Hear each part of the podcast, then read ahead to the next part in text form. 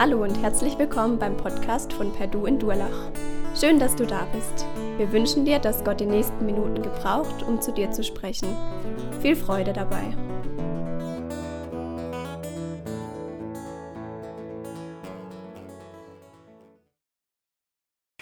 In meiner Ausbildung, da hatte ich das Fach Kunstpädagogik. Und im Zuge dessen sind wir in die Karlsruher Kunstgalerie gefahren. Der ein oder andere wird es vielleicht von euch kennen. Und ich bin durch diese Flure gelaufen und bin an diesen Gemälden, Gemälden und Bildern, ich habe es mir so angesehen und bin so dran vorbeigelaufen. Die Bilder haben mir nicht wirklich was gesagt. Ich hatte keinen Bezug zu diesen Bildern. Ich konnte mit dem nichts anfangen. In dieser, wir hatten eine Führung und in dieser Führung hat uns ein Kunsthistoriker zusammen als Gruppe ähm, vor ein Bild zusammengenommen und wir haben es näher betrachtet und uns Zeit dafür genommen.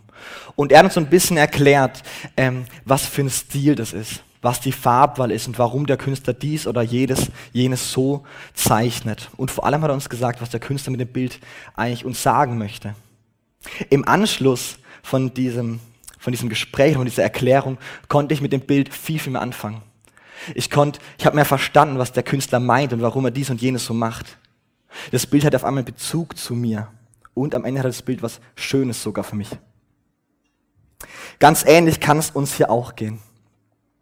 Dieser Text hängt als Bild in unserer Predigtreihe oder als Bild in der, in der Galerie der Bibel. Und du ähm, guckst, wirfst so einen Blick drauf und kannst damit einfach nichts anfangen.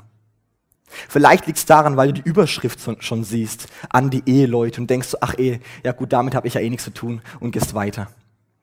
Oder ist genau andersrum. Du denkst, ja super, der Titel Ehe, ja klar, das betrifft mich voll. Und dann betrachtest du es näher und denkst so, hey, stopp mal, das passt irgendwie nicht. Alles ganz komisch. Also das hat irgendwie, das passt zeitgeschichtlich gar nicht da rein in die Galerie oder der Künstler hat ganz schön daneben gegriffen. Ich bin davon überzeugt, dass der Text ganz egal, ob du was mit dem Thema Ehe zu tun hast oder nicht, was mit dir persönlich zu tun hat. Und vielleicht bist du genauso skeptisch und ratlos vor diesem Text wie ich, vor diesen Gemälden in der Kunstgalerie.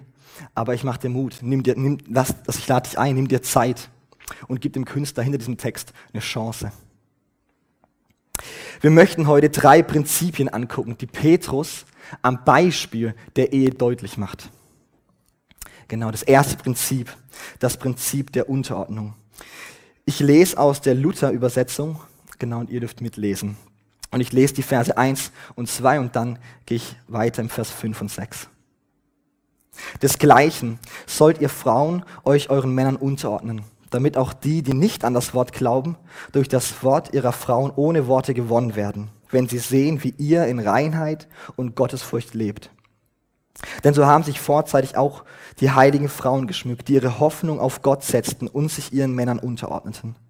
Wie Sarah Abraham gehorsam war und den Herrn nannte, deren Töchter seid ihr geworden, wenn ihr Recht tut und euch durch nichts beirren lasst. Was bedeutet sich unterzuordnen? Unterordnung passiert da, wo jemand freiwillig die Verantwortung über sich selbst an jemand anderes abgibt. Es zulässt, aber mehr eigentlich noch, es bejaht und sogar begünstigt. Die Straßenverkehrsordnung regelt dein und mein Fahrverhalten. Aber es liegt an dir und an mir, uns dem freiwillig unterzuordnen. Oder, du, oder dir geht es wie mir, dass du ganz genau weißt, wo in der Südtangente in Karlsruhe die festen Blitzer stehen. Oder in Zeiten von Corona. In Zeiten von Corona sind die Institute aufgerufen, Hygienekonzepte zu formulieren. Ordnest du dich deinem Arbeitgeber unter? Ordnest du dich der Hochschulleitung oder der Schulleitung unter oder der Gemeindeleitung und ihrem Konzept? Auch dann, wenn keiner hinguckt? Unterordnung betrifft jeden von uns. Die Frage ist, wie gehen wir damit um, wenn wir anderen anvertraut sind und sie Verantwortung für uns haben. Petrus schreibt in diesen Versen über die Ehe. Denn in der Ehe hat der Mann eine besondere Verantwortung für die Frau und die Frau soll sich ihm anvertrauen. Aber warum stößt uns sowas auf und warum fällt uns das schwer, wenn wir sowas ähm, lesen?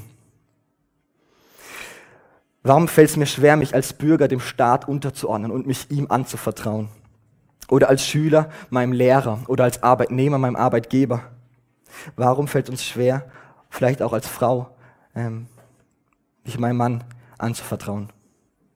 Es liegt an dem Resultat, das oft aus solchen Beziehungskonstellationen resultiert. Denn oft gehen wir, diejenigen, die wir uns anvertrauen, dem anderen enttäuscht daraus hervor. Die anderen werden ihrer Verantwortung nicht gerecht. Ich bekomme nicht das, was mir eigentlich zusteht. Und am Ende bin ich enttäuscht. Und Petrus formuliert jetzt sogar eine Situation, wo die Frau sich selbst einem Ungläubigen, und Ungläubigen ist ja noch fast zu wenig gesagt, das ist ein Mann, wird hier beschrieben in Vers 1, der sich wirklich gegen, die, gegen den Glauben auflehnt. Und selbst sie soll sich die, ihrem Mann anvertrauen. Es ist eine denkbar herausfordernde und schwierige Situation. Wo stehen wir in Rollen, ähm, uns unterzuordnen und Verantwortung über uns abzugeben? Freiwillig, selbst dann, wenn die Situation denkbar schwierig und schlecht ist. Und vielleicht geht es dir genau jetzt schon so, dass du denkst so, hey, was ist denn das für ein verwirrendes Bild und für ein verwirrendes Gemälde? Ich kann damit gar nichts anfangen. Ich möchte unseren Blick auf einen ganz bestimmten Pinselstrich legen. Und zwar heißt es ganz am Anfang dieses Wort in Vers 1 und später wird es uns in Vers 7 auch nochmal begegnen, desgleichen. Und das Wort ist so wichtig, dieser Pinselstrich ist so unglaublich wichtig, weil das macht diesen Text erst sinnvoll und vor allem verständlich. Wir sollen es in Sachen Unterordnung jemandem gleich tun. Und derjenige, um den es hier geht, wird direkt unmittelbar vor unserem Text benannt. Wir lesen in Kapitel 2, Vers 21, denn dazu seid ihr berufen, da auch Christus gelitten hat für euch und euch ein Vorbild hinterlassen hat, dass ihr sollt nachfolgen in seinen Fußstapfen. Es ist Jesus, den wir uns zum Vorbild nehmen sollen. Wir sollen in seinen Fußstapfen gehen. Und auch bei Jesus. Und bei Jesus passt Unterordnung zusammen, vielleicht mehr, als du das dir vorstellen kannst, bis heute. Jesus ordnete sich als Kind seinen Eltern unter. Er ordnete sich dem Staat unter, beziehungsweise der Regierung und hat es sogar von anderen eingefordert. Er ordnet sich, also als Gott, als diese Mensch kommt, Menschen Umständen, Begrenztheiten und Begebenheiten unter. Er ordnet sich seinem Vater im Himmel unter und das macht er bis heute. Und er ordnet sich seinen Plan unter den Plan seines Vaters. Und auch für Jesus war das alles andere als leicht. Er bittet ihm sogar, diesen Plan, den sein Vater für ihn hat, zu ändern. Im Garten Gethsemane bittet er in Blut schwitzen, nicht ans Kreuz gehen zu müssen. Und doch vertraut er ihm ganz und gibt sich ihm und sein, also gibt sich hin für ihn und gibt ihm die Verantwortung über sich ab. Es ist ein Platz, den Jesus eingenommen hat, sich unterzuordnen. Und es ist ein Ehrenplatz. Und es darf es auch für uns sein. Aber was bewirkt eigentlich Unterordnung? Warum sollten wir es tun und warum hat es Jesus getan?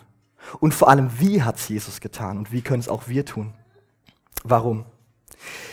Jesus handelt aus Liebe seinem Vater gegenüber und aus Liebe auch den Menschen gegenüber. Und das Resultat, dass Jesus sich unterordnet, ist, dass Gemeinschaft zwischen Mensch und Gott wieder möglich ist. Hätte Jesus sich nicht untergeordnet seinem Vater, könntest du und ich keine Beziehung zu Gott haben. Unterordnung schafft Beziehung. Und wie? Wie war es Jesus möglich? Wie kann es vielleicht auch uns möglich sein? Hat Jesus einfach keine Ahnung, den Kopf runter und ab durch die Wand? Nee. War es bei Jesus, ja, der Zweck heiligt die Mittel einfach durch? Hat er aus Angst gehandelt, seinem Vater gegenüber? Auch das nicht. Wie war es ihm möglich? Vers 5 verrät es uns. Unterordnung war für Jesus möglich, weil er seine Hoffnung ganz auf Gott setzte. Er hat seine Hoffnung nicht auf die Menschen gesetzt, nicht auf diejenigen, die ans Kreuz bringen, die ihn verspotten und anschließend enttäuscht zurücklassen. Er hat seine ganze Hoffnung auf Gott gesetzt. Derjenige, der ihm alles gibt, was er braucht. Derjenige, der ihm das gibt, was ihm zusteht. An denjenigen, der es gut mit ihm meint und der ihn am Ende eben nicht enttäuscht zurücklässt. Und dasselbe gilt auch für uns, ganz nach dem Vorbild von Jesus. Und ja, wie Jesus stellt Gott uns in Situationen, in welchen wir aufgefordert sind, uns unterzuordnen. Warum? Damit heilende Beziehung möglich ist zwischen Arbeitgeber und Nehmer, zwischen Schüler und Lehrer, zwischen Leiter und Mitarbeiter, zwischen Kindern und ihren Eltern, aber auch zwischen Ehefrau und Ehemann. Und es ist interessant, Beziehung kann sogar dann ermöglicht werden bei anderen und Gott.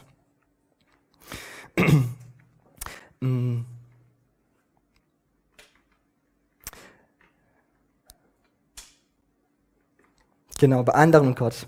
Nämlich dort, wo wir Menschen nicht einfach nur zutexten mit reinem Bibelwissen, sondern wo wir sie in unser Leben reingucken lassen. Und wo sie sehen, wie wir ganz Gott, unsere Hoffnung ganz auf Gott setzen, ihm vertrauen und uns unterordnen. Das ist das, was Petrus hier meint in den Versen 1 und 2, wo dieser Mann aufgrund dessen, dass er seine Frau sieht, für Gott gewonnen wird und nicht durch das, dass sie ihn ja, predigt. Und genauso gilt es für uns, dass auch andere Menschen durch das, wie sie uns ansehen dürfen, für Gott gewonnen werden.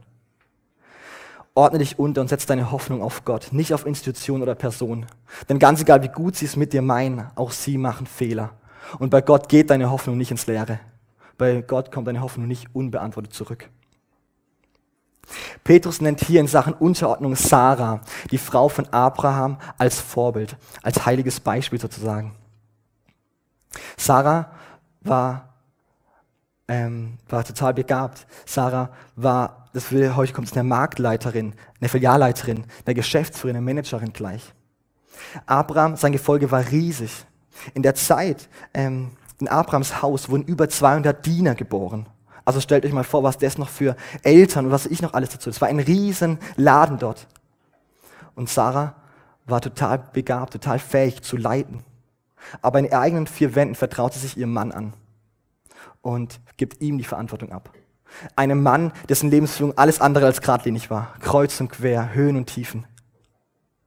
Und es ist spannend, dass Petrus uns sie als Vorbild gibt. Denn sie ist alles andere als perfekt. Sie macht richtige Fehler und das ist gut für uns. Er setzt uns kein perfektes Vorbild, aber er setzt uns ein Vorbild, das ähm, gewillt ist, sich unterzuordnen. Denn Sarah ist es, die ihren Mann zwingt, mit der Magd, mit der Dienerin zu schlafen.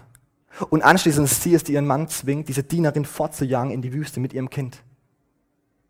Es ist kein perfektes Vorbild, aber das darf uns beruhigen. Auch wir müssen nicht perfekt sein. Wir dürfen uns, wir dürfen uns anvertrauen und die Verantwortung abgeben.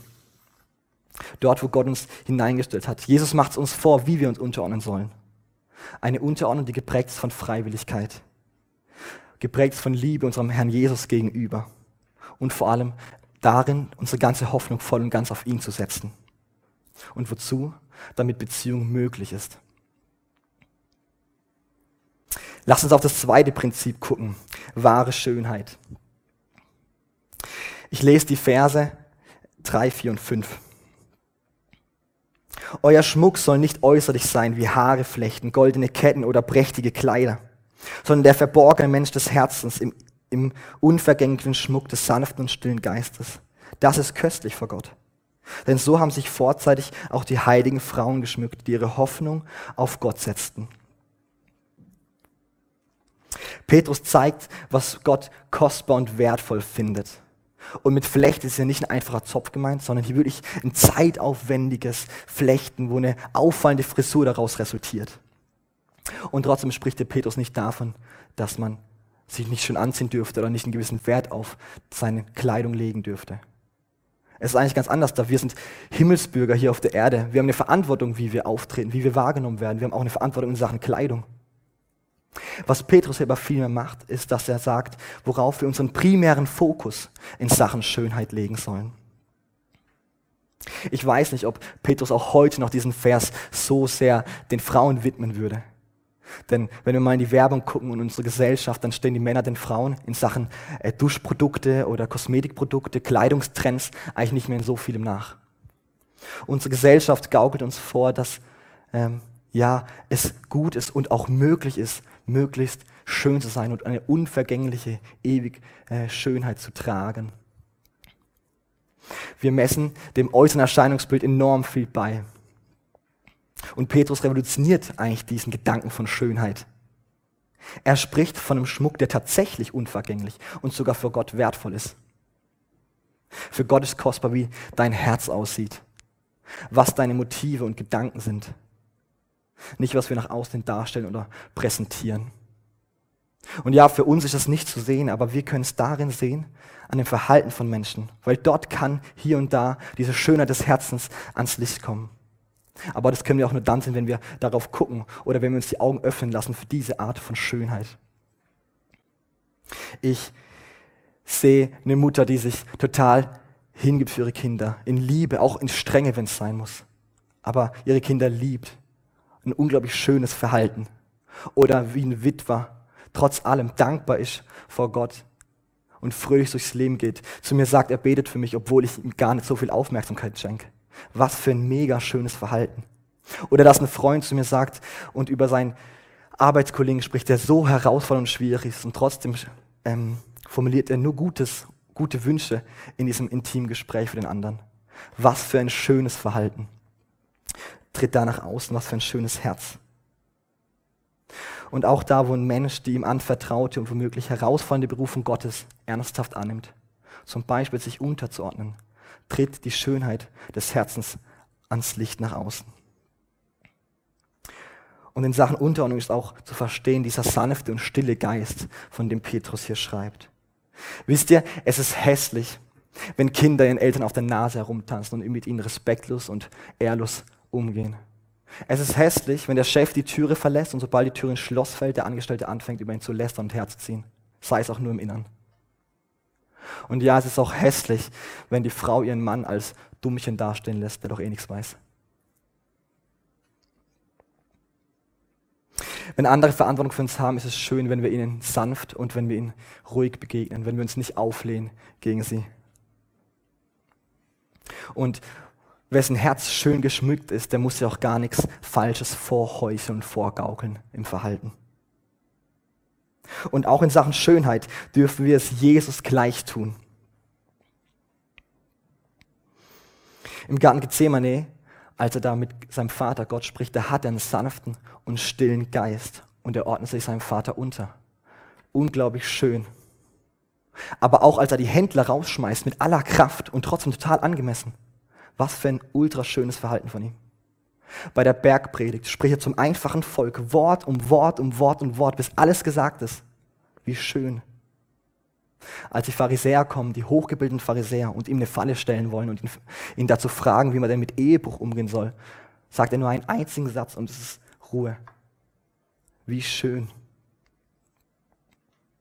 Wir sind aufgerufen, unser Inneres zu schmücken und dafür sollen wir auch Zeit aufwenden.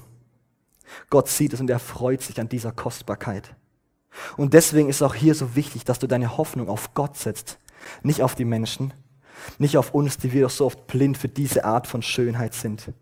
Wir dürfen anfangen, in Sachen Schmuck und Schönheit uns auf unser Herz zu fokussieren.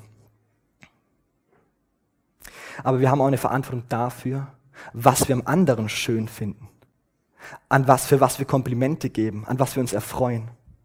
Und da auch ein Auftrag an uns alle. Aber davor möchte ich noch einen Appell speziell an uns Ehemänner aussprechen. Sag deiner Frau, dass sie schön ist. Sag deiner Frau, dass sie innerlich, aber auch äußerlich schön ist. Nur ihr musst du sagen, sonst keiner. Vielleicht noch deinen Töchtern, aber sag deiner Frau, dass sie schön ist. Wir haben eine, und wenn deine Augen vielleicht verschlossen sind für diese Art von Schönheit, weil, die, weil sie eingenommen sind von dieser Welt, was die Welt uns vorgaukelt, für ein völlig falsches Frauenbild, dann sag es deiner Frau trotzdem und lass dir von Jesus die Augen öffnen für diese Schönheit. Wir haben eine Verantwortung auch dafür, unsere Partner darin zu stärken, wie gut und schön sie von Gott gemacht sind. Und auch hier Selbstbewusstsein zu stärken. Aber auch ein Auftrag an uns alle. Lasst uns anfangen, einander für Verhalten, das aus einem schönen Herzen kommt, Komplimente zu geben. Nicht für Begabung, sondern für Verhalten, das aus einem schön geschmückten Herzen kommt. Sag dem anderen, wenn ihr im Gespräch seid und er dir einen total wertvollen Gedanken weitergibt, wie schön und wie cool das doch ist. Sag, wenn du dich daran freust, wenn du das siehst, wie jemand anderes dient, dann formulier deine Freunde und sag's. Gib dafür ein Kompliment. Auf das wir anfangen, uns gegenseitig die Augen zu öffnen für die wahre Schönheit. Und dass wir anfangen, uns gegenseitig zu klein und zu schmücken mit, der, mit dem unvergänglichen Schmuck. Ich habe mich dabei ertappt, wie selten ich meiner Frau Luisa ein Kompliment dafür gebe, wie sie mit mir umgeht oder wie sie sich verhält. Wenn sie zu mir steht, auch dann, wenn ich Fehler mache, wenn ich Dinge falsch mache. Wenn sie mich tröstet, auch dann, wenn ich den Schmerz gar nicht wirklich zugeben möchte und noch gar nicht den Schmerz ausgesprochen habe. Oder eben auch dann, wenn sie mir einen Satz von Gott ins Herz spricht. Stellt euch vor, wir würden anfangen, auch wenn der Bierbauch vielleicht kommt, uns an der Schönheit wegen Verhalten zu freuen. Hey, wir sind heilig, wenn wir unsere Hoffnung auf Gott setzen und uns anfangen, uns selbst, aber auch die anderen zu schmücken mit dem wahren Schmuck. Ganz so, wie Jesus es selber auch getan hat. Lass uns auf das dritte Prinzip gucken, das Prinzip der Hingabe. Vers 7. Desgleichen, ihr Männer, wohnt vernünftig mit ihnen zusammen und gebt dem weiblichen Geschlecht als dem Schwächeren seine Ehre.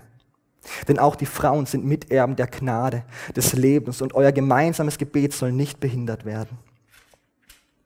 Wenn Petrus hier vom schwächeren Geschlecht spricht, bezieht er sich lediglich auf den körperlichen Unterschied zwischen Mann und Frau. Er sagt nicht, dass die Frau seelisch oder geistig schwächer ist. Das wird auch deutlich im gemeinsamen Erbe. Wir kennen das. Ein Erbe wird in der Regel aufgeteilt. Der eine hält das, der andere das. Und manchmal bekommt der eine sogar mehr und der andere weniger. Hier ist es nicht so. Bei Gott ist es anders. Der Mann und Frau erhalten das gleiche Erbe gemeinsam, ohne Unterschied. Und das gemeinsame Erbe ist hier ähm, die Beziehung, die wir zu Gott haben dürfen, die wir zu Jesus haben dürfen. Jetzt schon hier, aber auch einmal im Himmel. Gott macht keinen Unterschied zwischen der Wertigkeit und auch der Verantwortung von Mann und Frau. Lediglich in der Aufgabenverteilung wird unterschieden.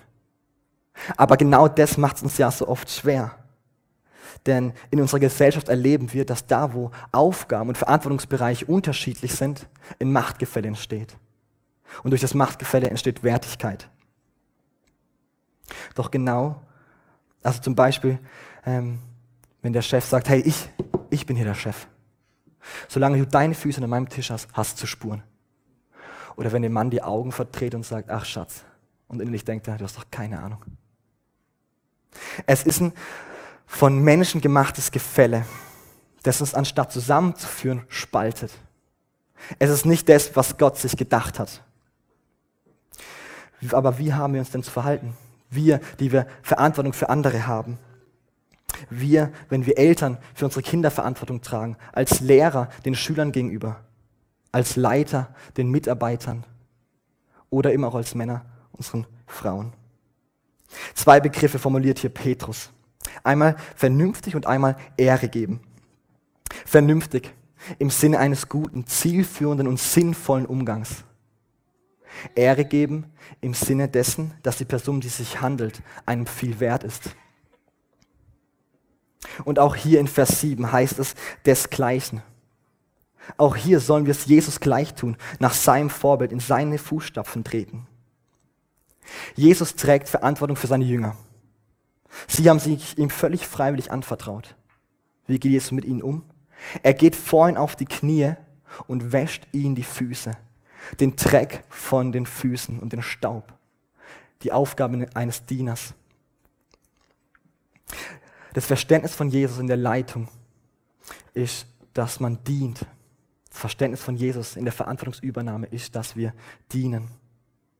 Wenn wir Verantwortung für andere tragen und leiten, sind wir sie dienen und nicht uns dienen lassen.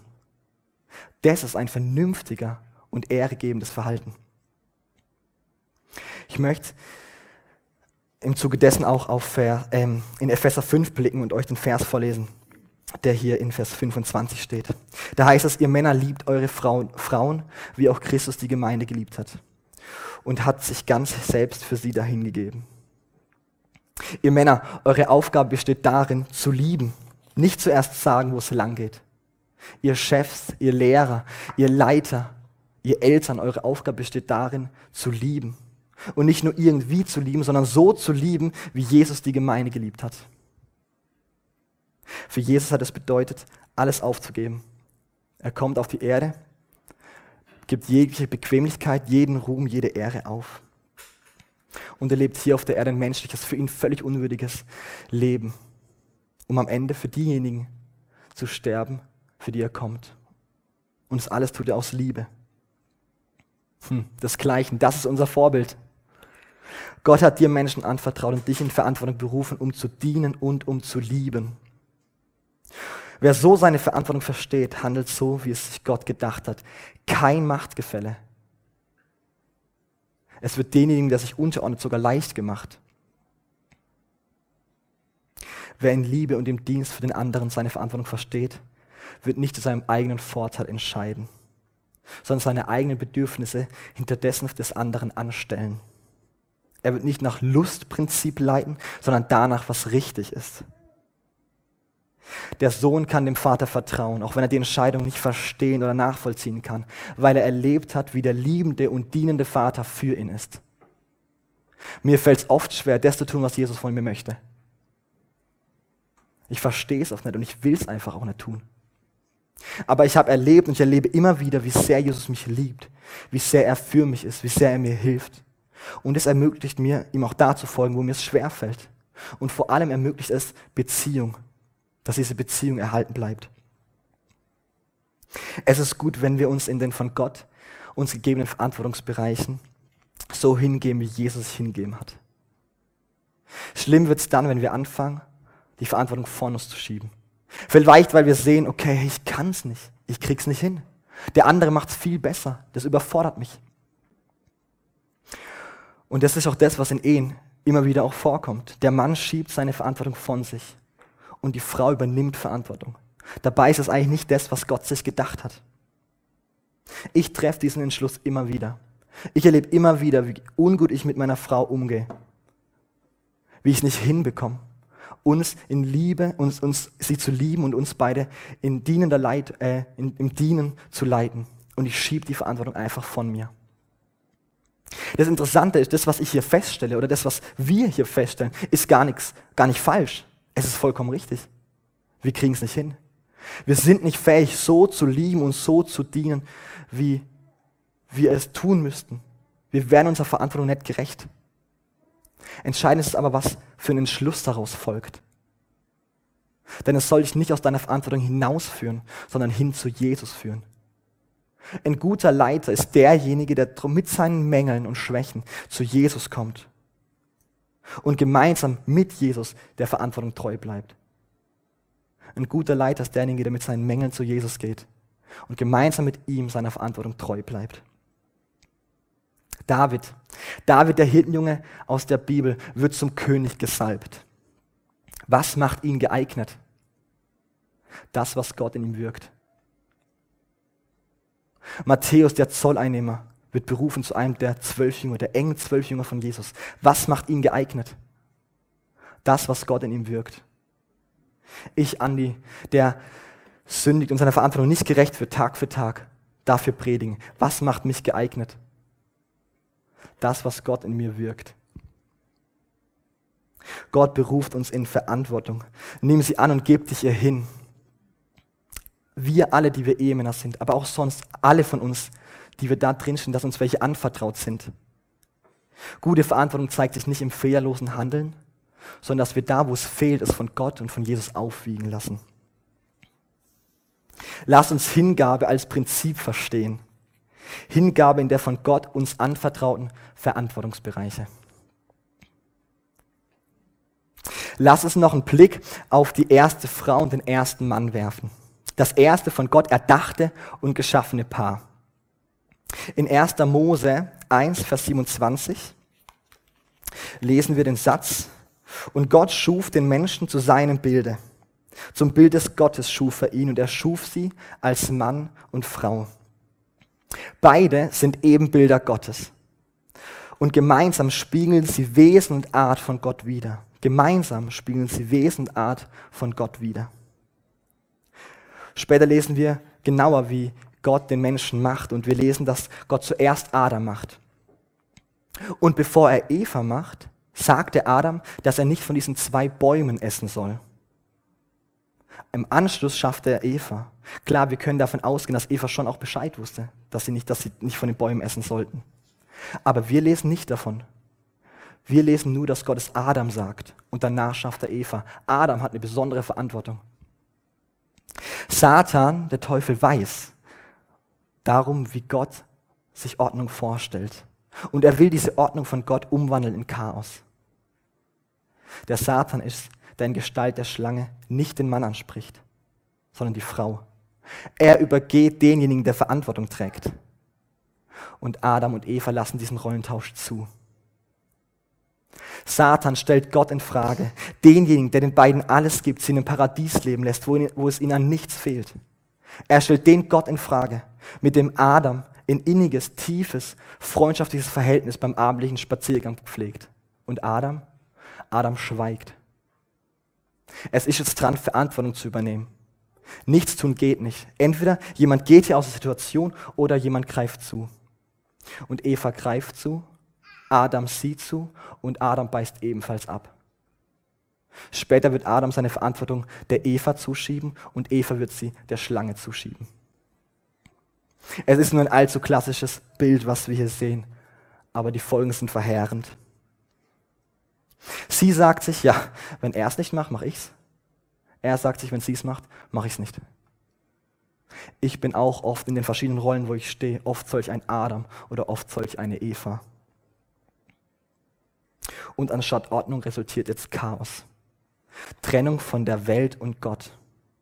Und es ist Jesus, der durch, die, durch, das, durch das Wesen und die Art von Gott, die auch in sich in uns widerspiegelt, durch die Wesenart von Gott, den Mensch und Gott wieder zusammenführt und diese Beziehung wieder ermöglicht. Jesus ordnet sich unter, aus freiwilliger Liebe seinem Vater und den Menschen gegenüber und seine Hoffnung voll und ganz auf Gott setzend. Jesus sorgt sich um den Schmuck seines Herzens. Diese, unver diese unvergängliche Kostbarkeit bestimmt sein so wunderschönes Verhalten und Handeln. Jesus übernimmt Verantwortung für alle Menschen, die ihm anvertraut sind. Er gibt sich ihnen in Liebe und im Dienen ganz hin. Ich komme zum Schluss. Das Gemälde in der Kunstgalerie hat am Anfang nichts mit mir zu tun. Aber am Ende konnte ich was mit diesem Bild anfangen. Ich habe verstanden, was der Künstler wollte, was er meinte. Und dieses Bild hat am Ende was Schönes für mich. Und so ist es auch mit diesem Text. Der Künstler malt uns hier was auf und es hat was mit dir zu tun. Du darfst persönlich nehmen, du darfst den Künstler hinter diesem Text verstehen und vor allem näher kennenlernen. Und auch dieser Text hat was Schönes. Es ist schön, wenn Arbeitnehmer und Geber den Vorteil des anderen beachten. Es ist schöner, wenn Lehrer und Schüler füreinander sind. Es ist schön, wenn Leiter und Mitarbeiter, Eltern und Kinder, Männer und Frauen sich einander in Liebe begegnen und die Aufgaben und Verantwortung des anderen unterstützen und bejahen. Es sind die Fußspuren von Jesus, in denen auch zu kleine Füße gehen dürfen. Wir dürfen uns einander unterordnen wie Jesus. Wir dürfen uns und andere schmücken und kleiden, so wie Jesus. Und uns, in, und uns in die von Gott uns anvertrauten Verantwortungsbereiche hingeben, so wie Jesus. Lasst uns seinen Spuren folgen. Ich bete noch. Papa, ich danke dir dafür, dass du da bist. Und ich danke dir dafür, dass du es gut mit uns meinst. Und ich danke dir dafür, dass du uns befähigen möchtest, dass die Dinge, die du von uns möchtest, dass das möglich wird durch dich. Schenk, dass wir die Dinge, die du von uns möchtest, auch mit dir angehen und nicht alleine. Amen.